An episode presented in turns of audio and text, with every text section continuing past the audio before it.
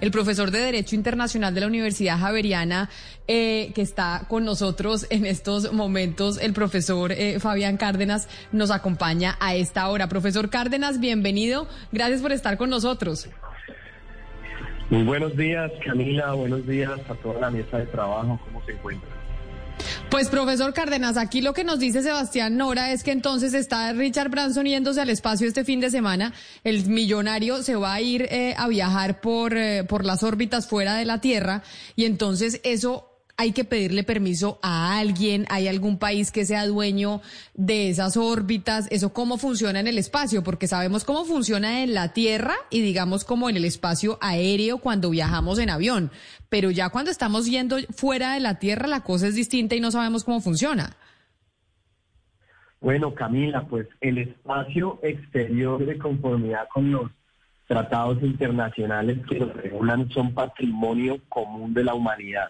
Y si usted tiene la plata y se consigue la nave y logra llegar al espacio exterior, usted puede ir con tranquilidad porque eso no le pertenece a ningún Estado. Y de hecho los tratados internacionales indican el principio de la libertad del espacio y es que no podrán ser apropiados o ser integrados a la soberanía territorial de ningún Estado.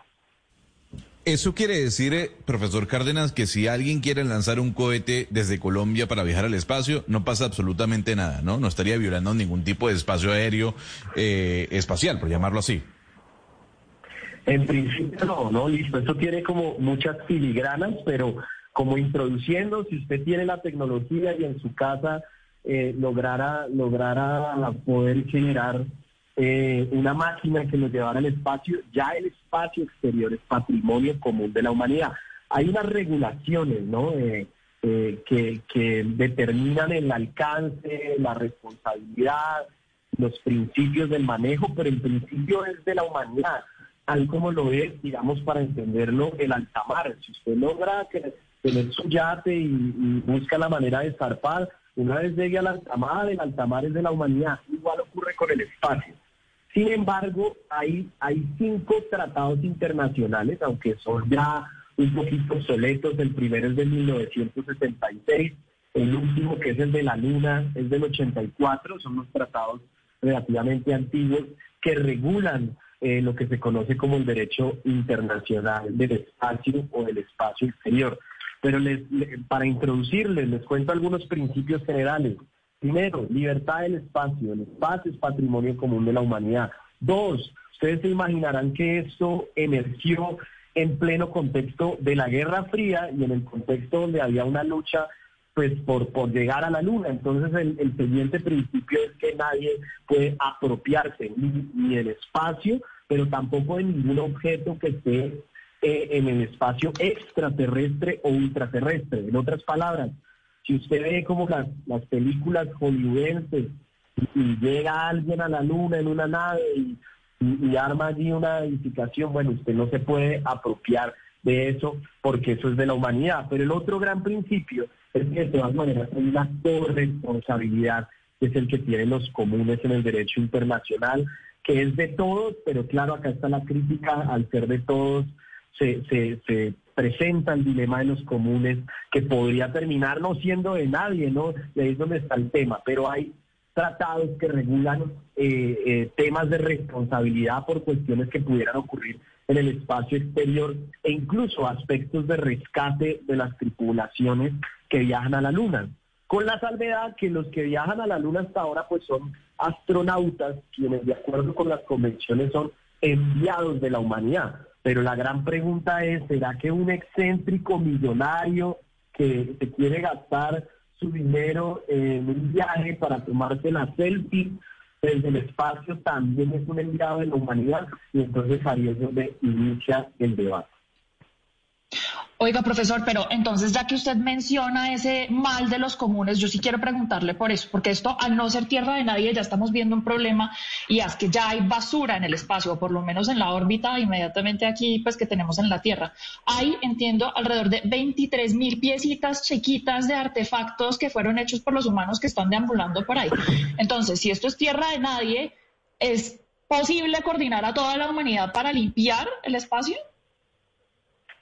Pues eso es lo que prevén los principios, ¿no? Por ejemplo, hay un tratado que es el Tratado sobre los Principios que gobiernan las actividades de Estado en la explotación, uso del espacio extraterrestre, incluyendo la Luna y otros objetos celestes. Y hay un principio de cooperación de cuidado, también hay un principio que hoy podría entenderse de naturaleza ambiental, que es un principio en el cual los estados de manera mancomunada deben encargarse por preservar eh, el medio ambiente, pero básicamente las reglas podrían aplicarse analógicamente a lo que está ocurriendo con el cambio climático, ¿no? Que es un tema de la humanidad.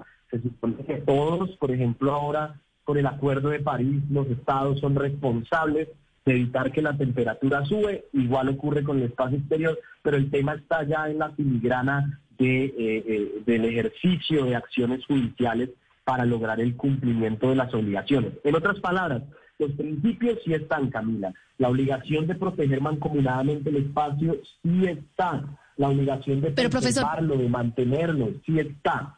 Lo que no va a ir desarrollado es aún espacios de cómo llevar a la práctica judicial, digamos, la implementación de acciones, simplemente porque no han ocurrido. Pero sin lugar a Pero profesor, pues, pero, pero mire, usted nos ha mencionado en esta entrevista que hay tratados, tratados, tratados entre estados y eso estaba muy bien antes cuando eran los estados los que viajaban al espacio, pero ahora que estamos viendo toda esta cantidad de compañías privadas, siguiendo un poco con la pregunta de Mariana, ¿qué pasa si una de estas compañías privadas viaja al espacio y empieza a contaminar o a cometer delitos o a hacer infracciones en el espacio? ¿Ante quién responde si las compañías privadas pues no son un estado y no están obligadas por estos tratados? ¿Ante su país? ¿Ante qué jurisdicción? ¿Ante quién?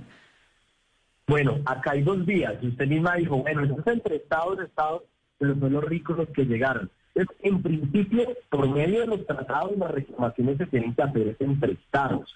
hay una figura en el derecho internacional que es la figura de la protección diplomática. Y en otras palabras, es una figura que permite que, por ejemplo, si eh, una empresa del Estado A eh, viaja al exterior y, no sé, pone una bomba en la luna y y, tumba un, espacio eh, en ese lugar y eso le genera un daño a unas personas del estado B.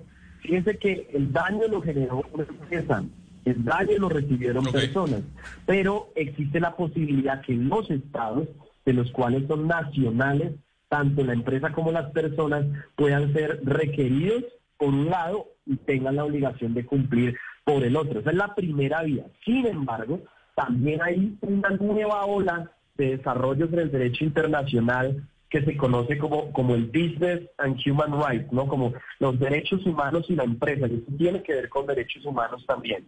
Y es el surgimiento de principios que vienen de Naciones Unidas que obligan a que las empresas tengan una serie de estándares de comportamiento en el ámbito internacional. Entonces está la doble vía, la vía de que usted le acuda al Estado al cual pertenece la empresa relacione entre estados, pero también están surgiendo principios que obligan a estas empresas a tener unos mínimos. Esto no está totalmente terminado ni regulado, pero sí es un escenario que está creciendo de manera muy vertiginosa en el derecho internacional. Y que va a tener que crecer mucho más porque ya tenemos al primer millonario yéndose para el espacio este fin de semana. Profesor Cárdenas, Fabián Cárdenas, profesor de Derecho Internacional de la Javeriana, gracias por haber estado con nosotros y habernos aclarado esta duda que planteaba Sebastián. No, muchas gracias Camila y quiero dejarle una idea finalmente que es muy importante, ¿no? Este tema no está en todo regulado y la gran pregunta es qué va a hacer el gobierno colombiano frente, frente a este asunto, ¿no? Porque lo fácil sería pensar, Camila, que como nosotros no tenemos cohetes ni nada por el estilo, que no tenemos que hacer nada, pero resulta que yo creo que los esfuerzos que tiene, por ejemplo, la Comisión Colombiana del Espacio, que existe, pero no hay una agencia como tal, se quedan cortos, porque países como Colombia tienen que empezar a tener posiciones diferenciales. ¿Por qué? Y solo le dejo este dato. Toda la actividad espacial ocurre principalmente en un lugar llamado la órbita geoestacionaria, que es donde están las agencias, donde están las bases, donde están los satélites. ¿Cómo le parece, Camila y que esa, esa órbita geoestacionaria no está encima de Estados Unidos, ni está encima de Europa, está encima de Colombia, de Ecuador, de Nigeria, de los países del trópico, que principalmente son países en vías de desarrollo. Entonces la pregunta es, ¿será que sí debemos alinearnos con las directrices que proponen los países del norte? ¿O será que un país como Colombia, que es tropical y que es encima de nosotros, que, que, que operan estas naves, que podría caer basura electrónica, que podrían ocurrir cosas, deberíamos tener una política sólida? Yo creo que esta, este tema del turismo espacial es un llamado al gobierno colombiano para que fortalezca las políticas espaciales, aeroespaciales desde Colombia y para el derecho internacional. Ah, pues qué bueno esa reflexión que usted nos deja, profesor. Claro que sí, que va a ser Colombia en, en, términos de regulación en ese sentido, que es un debate que se plantea hoy por cuenta de que ya están los millonarios yéndose de viaje al espacio. Profesor Cárdenas, mil gracias. Vamos a hacer una pausa y ya volvemos aquí a Mañanas Blue.